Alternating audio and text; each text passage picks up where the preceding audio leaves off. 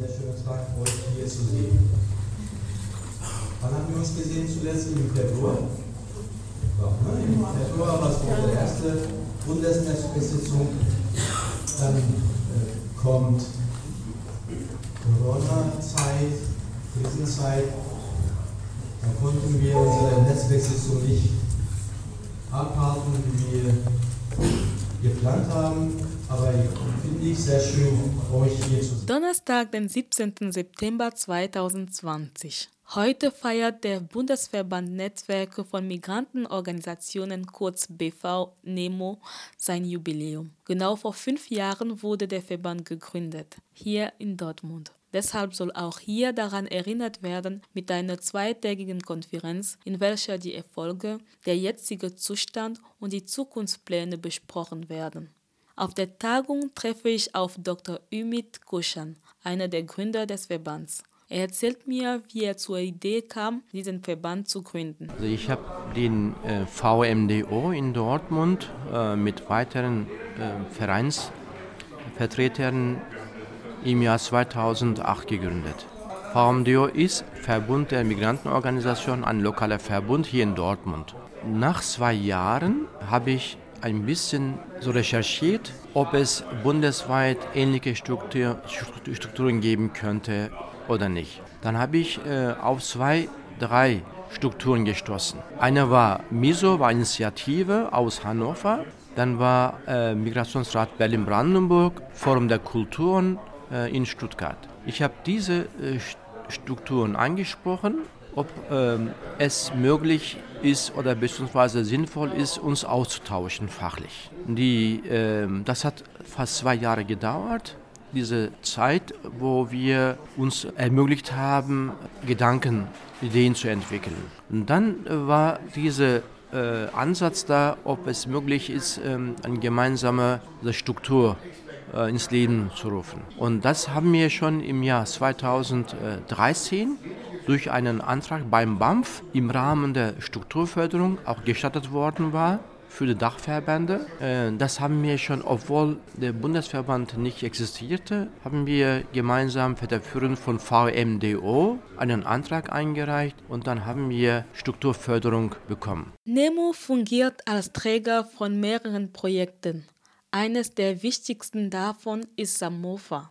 Die Abkürzung steht für Stärkung der Aktiven aus Migrantinnenorganisationen.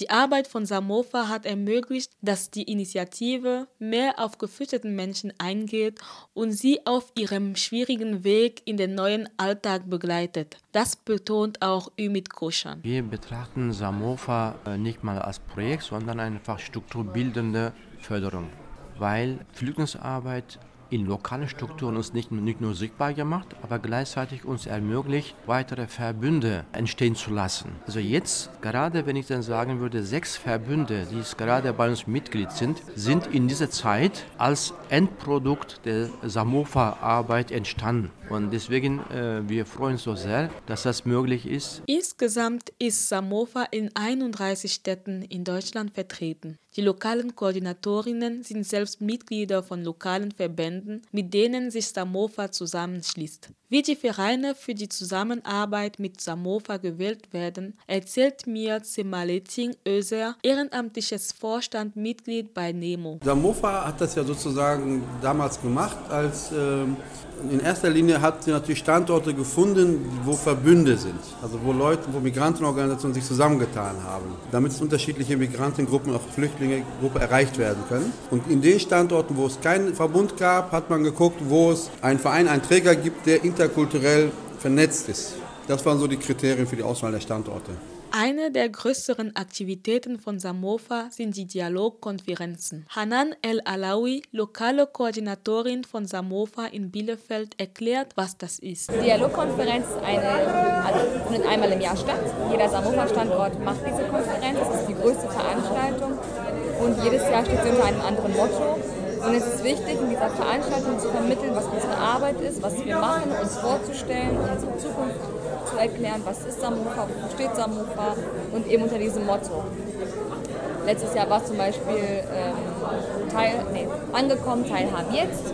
Da ging es eben darum, einfach zu zeigen, wer ist angekommen, was braucht man, um angekommen zu sein, was brauchen wir für Teilhabe, für gerechte Teilhabe. Ja, und dieses Jahr, also in Bielefeld findet die Konferenz noch statt, braucht jetzt noch ein bisschen Zeit, aber andere Standorte haben das schon gemacht. Jeder Standort macht das. Das ist das, was nochmal besonders Projekt ist. Zur Tagung ist auch Jörg Stüdemann, Stadtdirektor der Stadt Dortmund, gekommen. Ihm ist es wichtig, der Initiative für ihre Arbeit zu gratulieren, aber auch sie zu motivieren, andere Migrantinnenorganisationen zu aktivieren. Ja. Gilt Ihnen selbst. Aber dann würde ich ganz gerne noch eine Idee Ihnen mitgeben.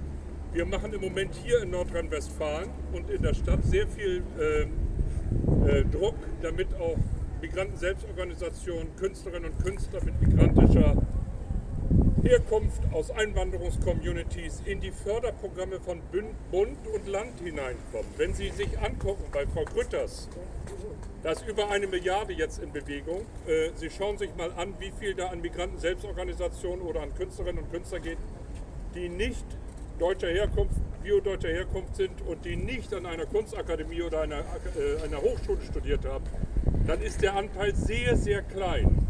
Und da Sie eine Bundesvereinigung sind, möchte ich Ihnen dringend äh, die Bitte antragen, machen Sie ein bisschen Druck, damit das Geld nicht nur unter den üblich Verdächtigen irgendwie verteilt wird.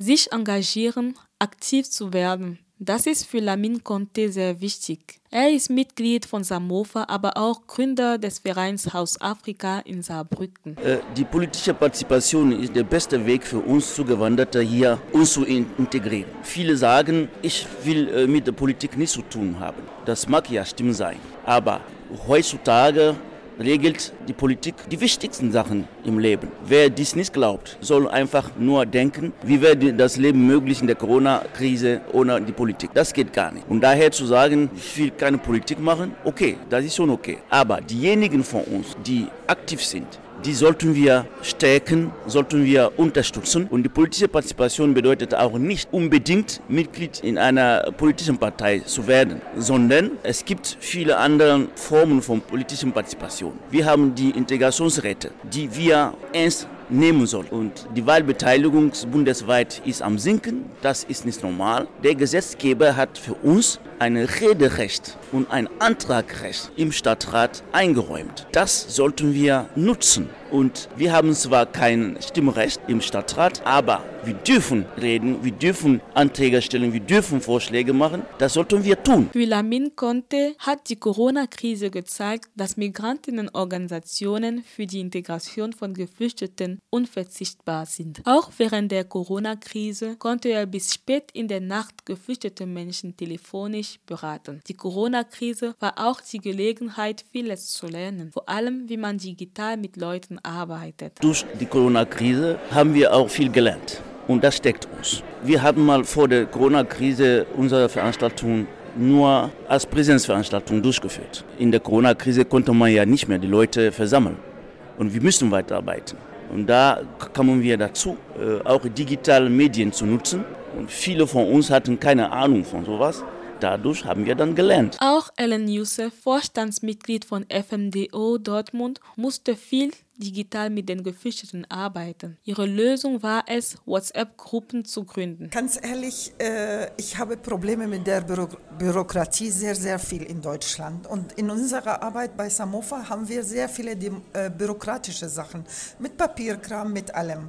Und dann dachte ich, die geflüchteten Menschen brauchen was ganz, ganz Einfaches. Deswegen habe ich gedacht, ach, so nah an die Menschen ist WhatsApp-Gruppe zu gründen. Deswegen habe ich gesagt, jetzt alle Teilnehmerinnen, die ich seit sechs oder sieben Jahren kenne, habe ich in WhatsApp-Gruppen unterschiedlich äh, reingetan, je nach ähm, wie heißt das Fach, also an, einige für Alphabetisierungskurse, eine für Corona, äh, Menschen helfen Menschen in der Corona-Zeit und andere für alles. Also es sind alle Migranten, Deutsche, alle Leute da drin. Online von zu Hause arbeiten war nicht einfach, vor allem wenn man die Fragen von mehreren Menschen über WhatsApp beantworten muss. Dazu kommt, dass nicht alle dieselben Sprachen sprechen oder verstehen. Ich komme selber aus Syrien Libanon und dann ich spreche die arabische Sprache und dann habe ich Ehrenamtler, ähm, die auch andere Sprachen sprechen, zum Beispiel Persisch oder ähm, habe ich auch Leute aus Kamerun, aus Mali, aus, die sprachen auch Französisch und ich selber spreche auch Französisch, Englisch und also Arabisch und Deutsch. Daher konnten wir uns wirklich mit Ehrenamtler sehr viel erreichen. Auf der Tagung werden die ehrenamtlichen Aktiven gewürdigt. Ihr Engagement hat sich als eine der wichtigsten Kräfte gezeigt, die Menschen mit Fluchtgeschichte zu unterstützen und für Teilhabe einzutreten. Menschen- und Migrantenorganisationen leisten einen besonders unverzichtbaren Beitrag.